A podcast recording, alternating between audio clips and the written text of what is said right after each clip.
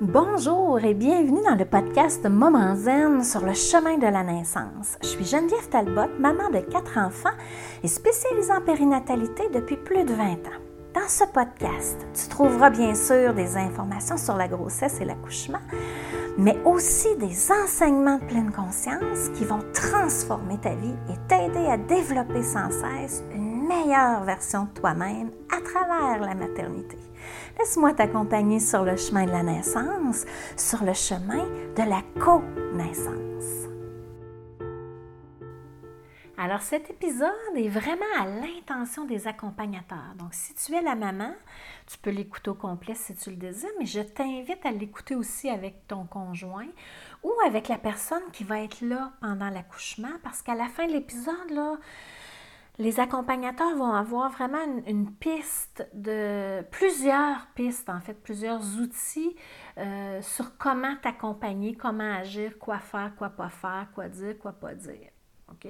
En gros, en général, mais c'est, euh, ils vont être outillés pour être présents pour toi.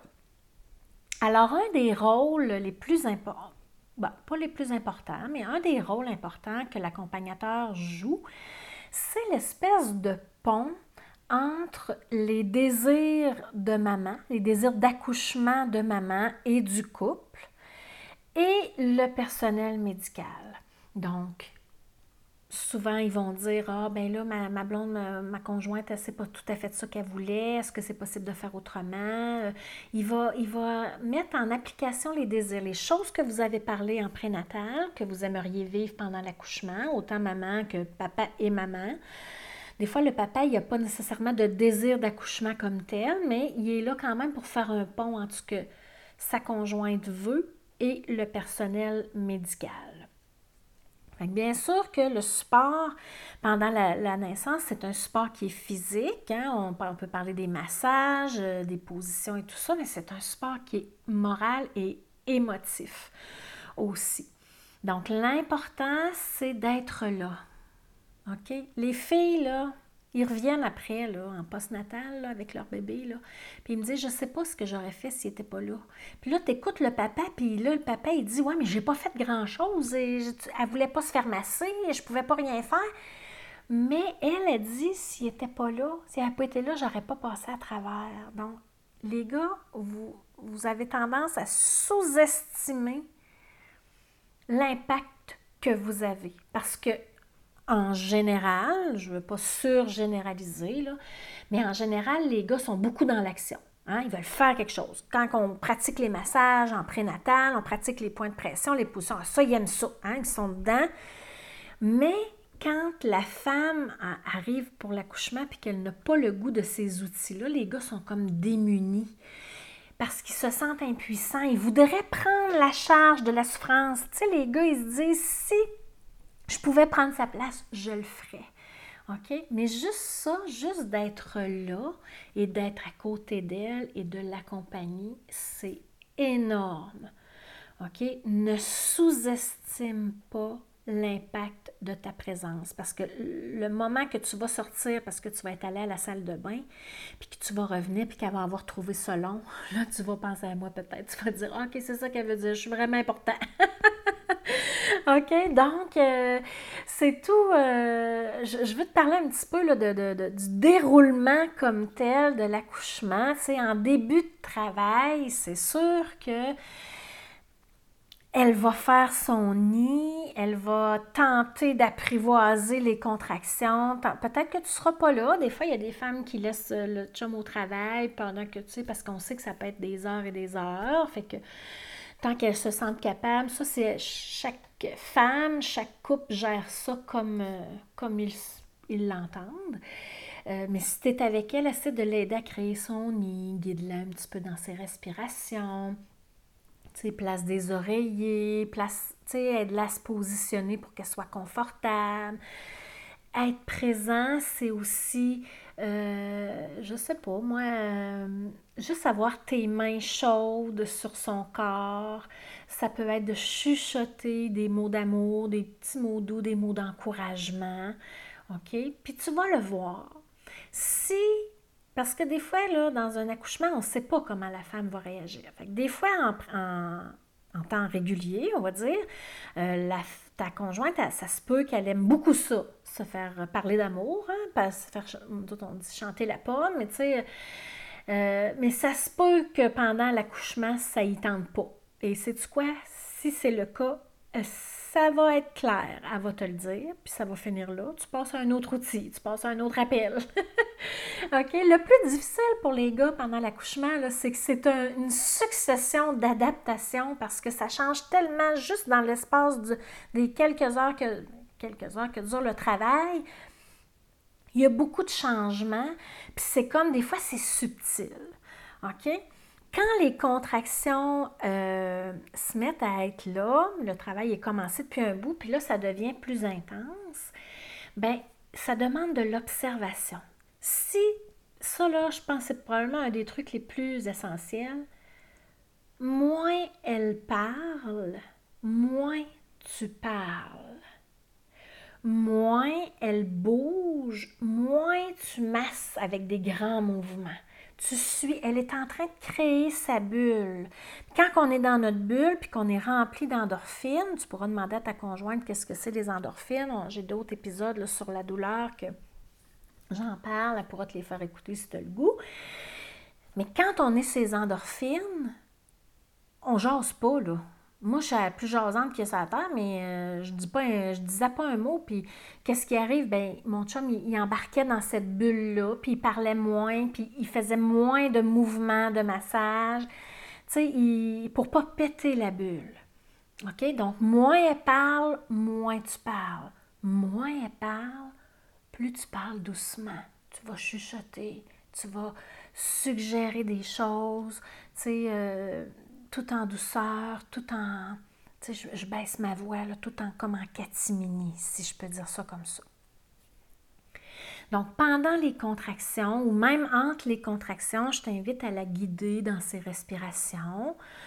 Peut-être vous pratiquer euh, avant si ça vous tente, faire des respirations ensemble si ça vous tente. Puis si il n'y a pas d'inquiétude, OK? Parce que vous n'êtes jamais vraiment tout seul tout le temps.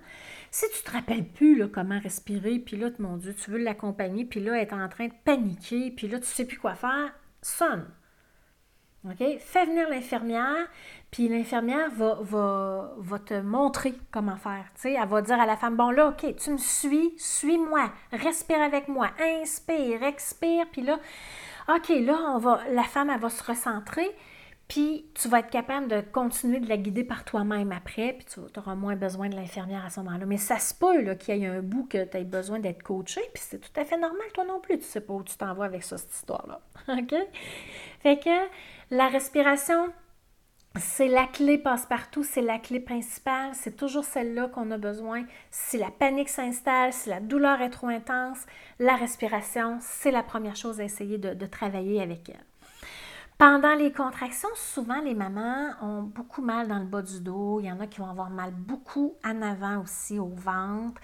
Fait que tu sais, tout ce qui est main chaude, compresse d'eau chaude dans le bas du dos, massage, tu sais, tu n'as pas besoin d'un cours en massothérapie, là. Une pression simple avec tes mains, ça fait le travail. Parce que à l'intérieur de tes mains, c'est ta présence, c'est ton amour que tu lui transmets aussi. OK? Donc, tout ce qui est à l'endroit où elle le sent le plus, soit dans le ventre ou dans le bas du dos, on peut y aller avec le toucher. Euh, des compresses d'eau froide sur le front, c'est Alléluia! Parce que là, un moment donné, il se met à faire chaud. Oh, oh, oh, oh qui se met à faire chaud. Puis là, on a comme besoin, oh, ça, ça détend d'avoir une fraîche sur le front. Euh, tu peux lui proposer. Il n'y a rien que tu dois imposer. C'est ça qui, qui, comme je disais tantôt, la, difficulté de s'adapter, c'est que cinq minutes avant, la, la, débarbouillette sur le front, ça lui fait du bien. Puis après ça, elle se met à trembler, elle se met à avoir froid, elle a besoin d'une couverture sur les jambes. Le corps, à un il vient comme, entre guillemets, en, mécanisme de défense. Ça fait que c'est pas des caprices. Si elle a froid, elle a froid. Si elle a chaud, elle a chaud tu ouvres la fenêtre, tu fermes la fenêtre, compresse d'eau froide, compresse d'eau chaude. C'est, euh, c'est, surtout dans la phase de transition, là, quand on arrive entre 6 et 8 cm, je dirais, ça peut jouer un peu, c'est jamais de couler dans le ciment, ces affaires-là. Mais on le sent que c'est plus intense, puis le corps, on ne sait pas comment il va réagir. Il y a des femmes là, qui tremblent comme des feuilles. Moi, je l'ai vécu à un accouchement. Pourquoi à un puis pas aux autres, j'en ai absolument aucune idée. Mais ce que je peux vous dire, c'est que ce qui me faisait du bien, j'avais l'infirmière d'un côté, j'étais comme en position semi-assise. C'est pas la position idéale, mais ça, on pourra. Euh, ça ne sera pas l'objet de la rencontre de, l'épisode d'aujourd'hui, mais j'avais, tu sais, c'est comme j'avais d'un bord l'infirmière, l'autre bord mon chum, puis il, en, il faisait comme un colleux, on va dire ça comme ça, il enlaçait une jambe chacun de leur côté pour comme euh, maîtriser le tremblement, c'est incontrôlable, ça fait pas mal, mais c'est fatigant. C'est comme s'il y a une perte d'énergie terrible quand il y a un tremblement comme ça, puis le fait de se faire enlacer les jambes, une chaque barre, là, euh, ça, permet de, limiter la perte d'énergie qu'on ressent quand on tremble comme ça. C'est vraiment... Euh, c'est un petit truc tout simplement. C'est simple, mais c'est efficace. Et euh, c'est des choses comme ça qui peuvent arriver dans la phase plus intense. OK? Ce qui peut arriver dans la phase plus intense aussi, c'est vraiment euh, tout est son contraire. Elle veut aller sur le ballon, elle n'est pas bien sur le ballon. Elle veut rentrer dans le bain, elle n'a pas aussitôt les fesses à l'eau qu'elle veut, elle veut ressortir de là. C'est intense, elle ne se comprend pas. OK? Elle a chaud, elle a froid, j'en ai parlé. Des tremblements, il y a aussi certaines femmes, moi personnellement, je n'ai pas vécu ça. Il y a certaines femmes qui euh, vont avoir des vomissements. OK? Puis ça, ça peut des fois être spectaculaire. Entre guillemets, ce que je veux dire, c'est que là, c'est comme, hé mon Dieu, c'est donc bien intense, ça vomit sa vie, ça n'a pas de bon sens.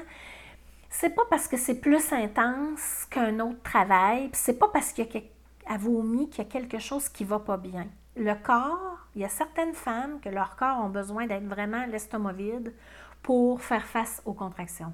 Puis c'est ce qui va arriver. Moi, j'ai vu une fois une maman, de la première contraction jusqu'à l'expulsion, elle a vomi sans arrêt. Elle était exténuée, elle était vidée, c'est vraiment euh, au sens propre. C'est extrêmement difficile. Il y en a qui vont vomir, ah, juste une fois, juste puis ça prépare. Puis les, les, intervenants, les médecins, tout ça, quand ils voient une femme qui vomit, euh, ce qu'ils rapportent, c'est que c'est souvent des femmes qui vont avoir une poussée extrêmement efficace parce que c'est le même mécanisme physiologique, la poussée, c'est les mêmes muscles pour la poussée que pour le vomissement. s'il y a quelque chose de positif, on cherche des gratitudes à, ça, là, mais ça pourrait être ça mais il n'y a pas rien de dangereux. C'est juste que, tu sais, elle a besoin, là, elle se met à avoir chaud. vous savez, quand, quand on a mal au cœur et qu'on vomit, bon, ben, on peut donner une petite glace des fois si elle, a, le désire pour euh, rincer sa bouche, mais parce que là, on ne veut pas trop prendre d'eau, parce que là, elle va vomir encore peut-être, ou en tout cas, tu sais, on fait attention un petit peu à ça. Souvent, quand c'est plus intense, elle va avoir le désir de respirer vite. Et là, c'est là qu'elle a besoin de, de quelqu'un, de toi en fait, pour lui dire suis-moi, plus tranquillement. Expire, expire, expire, expire, expire encore. OK. Et ça va l'aider à se recentrer parce qu'elle va avoir, surtout si elle a un bagage d'expérience au niveau de la maîtrise de sa respiration que j'essaie de lui inculquer pendant le prénatal, c'est important. OK? Si elle n'a pas de bagage, ben, elle va faire avec les outils qu'elle a tout simplement. OK?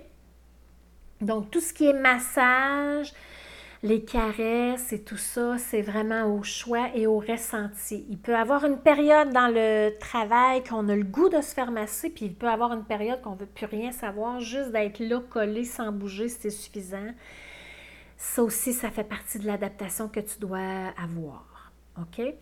Donc, dans l'épisode 32 et 33, je parle des images la femme peut avoir pour passer à travers les contractions. OK?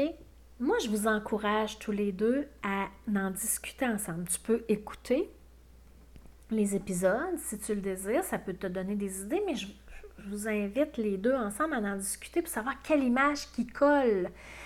Parce que ces images-là, quand ça devient tellement intense, ça arrive des fois que les filles oublient l'image, comme elles oublient de respirer.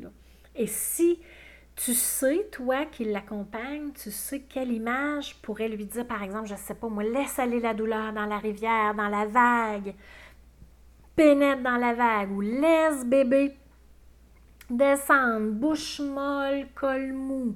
Il y a une infinité d'images qu'elle peut utiliser, mais il faut, faut, que ça fasse du sens pour elle. Il faut que ces images-là les aient entretenues un peu durant la grossesse pour que ça revienne présent pendant l'accouchement. Donc, moi, je, je, vous encourage à en discuter ensemble pour que tu puisses lui ramener ça pendant le travail. Ensuite, tout ce qui est respiration, mais tout ce qui est son aussi. Donc, surprends-toi pas. Pendant l'accouchement, ça se peut qu'elle fasse toutes sortes de sons. Des fois, c'est vraiment euh, primal. C'est des, c'est notre côté, entre guillemets, mammifère et animal qui ressort. N'aie pas peur. elle est dans sa bulle et ça l'aide à entrer dans la douleur, à entrer dans l'intensité des contractions et ça l'aide à faire progresser le travail. J'attire ton attention sur quelque chose. En prénatal, on pratique beaucoup les voyelles du son oui. Si ça vous tente, vous pouvez aller revoir l'épisode 9 là, où j'en parle au niveau de l'accueil. Mais toi qui l'accompagnes, ce que tu peux, ce que tu dois être alerte, tant qu'elle fait le son oui, il n'y a pas de problème.